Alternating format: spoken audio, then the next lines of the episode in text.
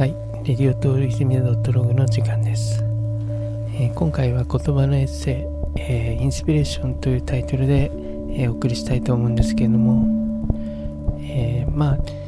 大人にこうなるとまあ僕ももうなんですかね30歳過ぎた年になるんですけれどもこうインスピレーションを受ける機会っていうのはなかなかこう減ってきているなという感じがありまして、まあそれは何ですかね。多分、まあこれだけ30年ぐらい来てたら、まあいろんなものを見たり触れたりするわけで、やっぱりなんかこうどうしても新鮮さっていうのがこう、どんどんどんどん薄れていくのかなっていう感じがあるんですけども、やっぱり子供の時とか、まあ何ですかね、それこそ小学生中学生とか高校生とかそれぐらいの時期ってなんかすごいなんですかね。いろんな例えばまあアート作品とか音楽とかそういうものとなんか新しく出会うなんか喜びみたいのがすごく強くあったんですけども。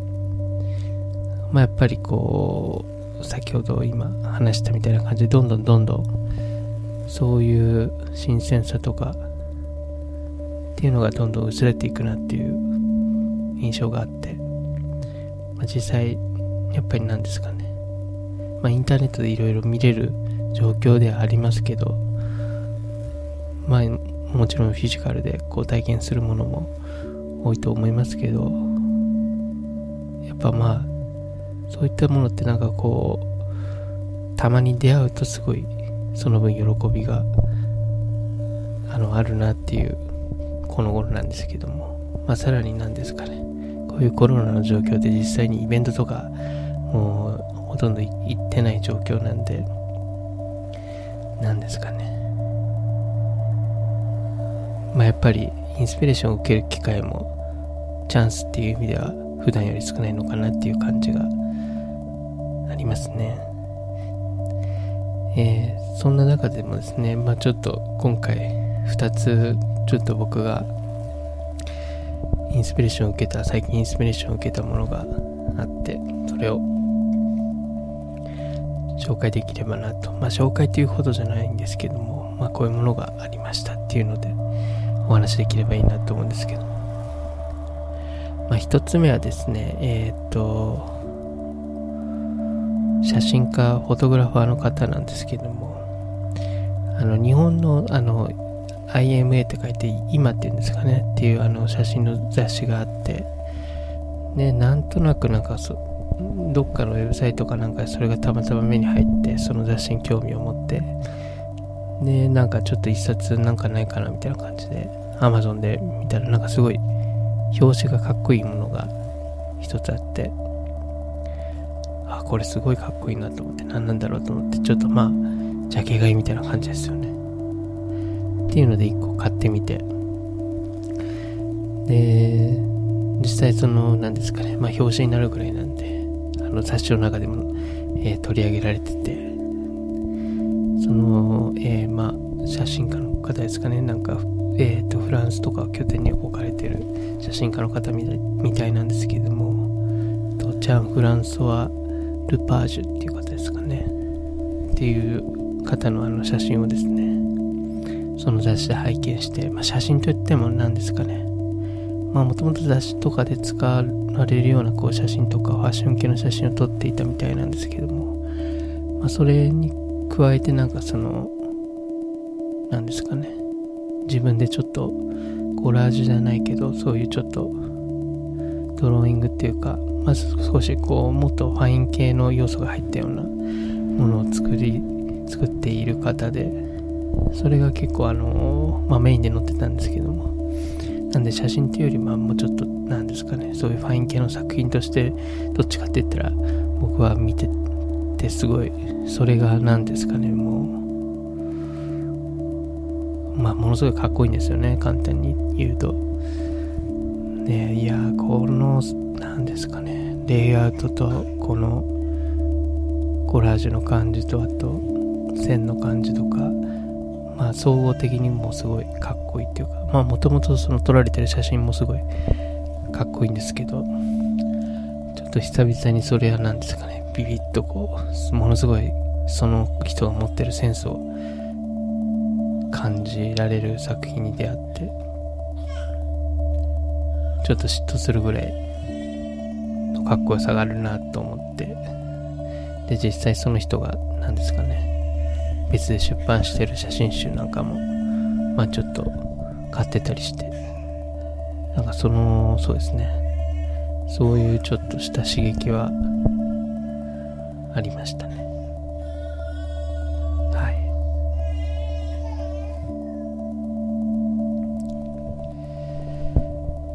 い。というのが、まあ一つ目の、なんですかね、最近のインスピレーション。もし、まあちょっと、まあ、何かしらこう、リンクみたいなのもちょっと、このポッドキャストのエピソードのとこに貼っておきますので、ご興味ある方はちょっと見てみてください。ものすごいかっこいい、あの、アートワークなので、見てみてください。で、二つ目なんですけれども、えっ、ー、と、二つ目はあの音楽ですね。で、まあちょっと最近は本当に何ですかね、どっちかって言ったら、音楽を前のようにたくさん聴いてないというか、自分のライブラリにある曲を結構ひたすらプレイリスト再生してるみたいな感じなんですけども、まあ、特に何ですかねそのアンビエント系とか、まあ、ちょっとした歌物系とかを聞くことが多いんですけどもまああのインスタグラムでなんかあの結構前から少し軽くやり取りしているあのあのロシアに住んでるあのオーディオビジュアルのアーティストがいましてあの読み方これでいいのかわかんないけどいついつ ITSU いつって書くんですけども、まあ、彼が、まあ、新しくアルバムを出してでまあちょっとそれをインスタグラムシェアしててまあ僕のとこにもこうなんですかねメッセージでリリースリリースしたから聞いてみてみたいな感じで来て。で、実際なんですかね、Spotify とか Apple Music とかバンドキャンプとか全般的に聴けるんですけども、まずテクテクノですね。テクノってエレクトロニックな感じですけども、まあちょっと久々にそういうものも、まあ友達の、っていうかまあちょっと緩く繋がってる、あの友達の作品なんで、聞いてみたいなと思って聞いた。これがなかなかなかなかというか、これ、これも本当に、その写真ぐらい、さっきの写真のアーティストぐらい、ものすごい、バチバチのセンスが効いた作品で、ほんとこれこそ嫉妬しましたね。あのアルバム通して聴きましたけど、いや、めちゃめちゃかっこいいですね。うん。まあ、大体まあエレクトロニックの特に何ですか、ミニマルグリッチみたいな電子音楽とか、そういうものの影響を、まあ、彼も受けて、えっ、ー、と、制作してきてると思うんですけども、まあそういう意味でもすごいドツボだし、いやもう、多分今年聞いた音の中で本当に1番2番ぐらいでかっこいい音を出す、出してるなっていうふうに思ってすごい嫉妬しましたね、それは。うん。まあ、最初はやっぱり、かっこいいちょっと嫉妬みたいな。ね。繰り返し聞いていくうちに、こう、どんどんなんかそれが味わい深いものに変わっていくのかもしれないですけど、まあ自分もやらないとな、みたいななんか感じですごい思いましたけどね。で、まあちょっと、あの、彼にメッセージして、ちょっとポッドキャストで流していいかな、みたいな感じで ものすごい軽く聞いたらいいよってことだったんで、あの、少し、ちょっと流してみたいなと思います。まあ、全部丸々ちょっと流すのも、あれなんで、まあちょっと少々流して、リンクを貼っておくので興味がある方は、えー、っと、さらにアルバム通して聴いてみてくれればいいかなと思ってます。はい。で、このアルバムが HAR1 っていうタイトルですね。で、その中の、えー、っと、まずじゃあ、2曲目の、ファイロジェネリックツリーっていう曲をちょっと流してみたいと思います。ちょっと、まあ、説明するよりも、ちょっと聞いてみた方が早いと思うんで、ちょっと再生させていただきます。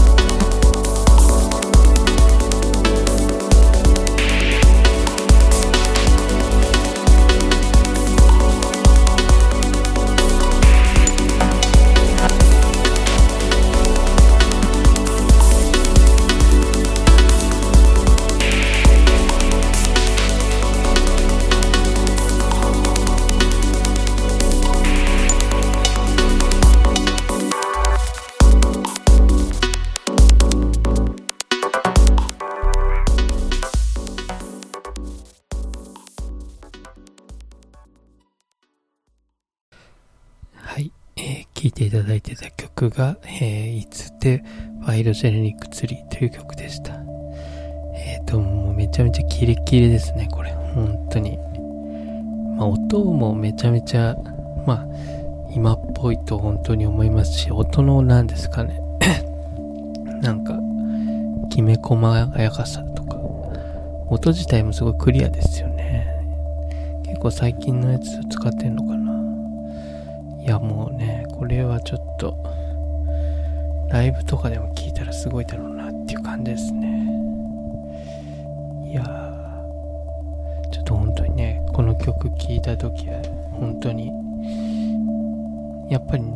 あれですね、インスピレーションプラス嫉妬みたいなってなんかもう、この年ぐらいになるとなんか同時に発生してしまうものなのかもしれないですねまあ特にねなんか全く違う業種とかっていうか業種っていうか全く違うジャンルとかだとそういうふうには思わないかもしれないですけどね。やっぱりこうあ僕もなんかかっこいい音楽作りたいとかやっぱねかっこいいアートワーク作りたいとかまあ単純なあのリアクションでそういうのはすごいあると思うんで、うん、そういうのは特になんかこのぐらいの年になるとあるのかなとかっていうのはなんとなく思いました。はい。でもう一曲ですね。同じアルバムからまたちょっと嫉妬深い かっこいい曲があってこれもちょっとだけ流してみたいんですけども。これはなんかその前に彼とやり取りした時になんか日本語の入った曲を作ってるみたいなことを話しててで今から流すあの曲なんですけども。なんか結構なんか海外のアーティストの人とか結構なんだなんだろうな。日本語をこう曲の中に入れるのとかってなんか好きな人多いなみたいな印象なんですけど、まあ、まあ、日本がもともと好きみたいな人もまあもちろんいるでしょうけど、うん、なんか素材として使うのが結構曲でいろいろいろんなとこで聞くなっていうふうに思ってるんですけども。なんかうん。正直なんなんだろうな。全てのそのいろんなアーティストがやってる日本語を使った曲ってなんかこう若干ちょっとミスマッチ感があったりとかうんなんかうん日本語じゃなくてもいいのにみたいなところがなんとなくあったりとかねすることもあって、まあ、逆に僕たちがなんだろう英語のなんだろう言葉が入ったあの曲とか作ったりとかして逆にそれがねアメリカ人の人とか聞いたらなんかちょっと違和感がやっぱりあったりとかなんかいろいろな複合的にあると思うんですけどもこのいつくんのこの日本語が入ってる曲。これはライザって人と一緒にやってる感じですね。であのその多分女性ですね。女性の人が日本語話しながらやってるんですよ。このマッチ感が今まで聞いた日本語がある海外が作海外のアーティストが作った曲の中では特にずば抜けてかっこいい曲になってたんで。これも衝撃でしたねまたなんか言ってることもなんかねなんかかっこいい感じなんですよねちょっと一応聞いてみたいと思います。えっ、ー、と、HAR1、えっ、ー、と、フィートライザ系です。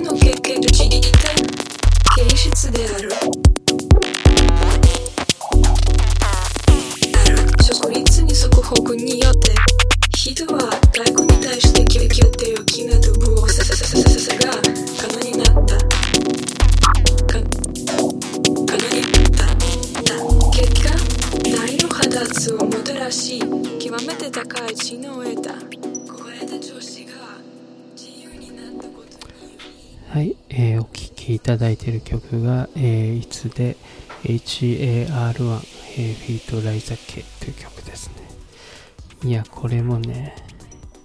めちゃめちゃかっこいいですね。いや、もう音もかっこいいし、この日本語のこの朗読みたいなのも、なんですかね。なんかちょっとロボットい、ロボットっぽい感じの、その何ですかね。コンピューターに読ませたような感じの、なんかこの棒読み感というか、無機質さだけど、なんかコンピューターに読ませるほどの、なんだ、冷たさがないっていうか、なんか、まあ、まあ、おそらくその、ね、ちゃんと読んでるんでしょうけど、いや、なんかね、絶妙ですね。もう、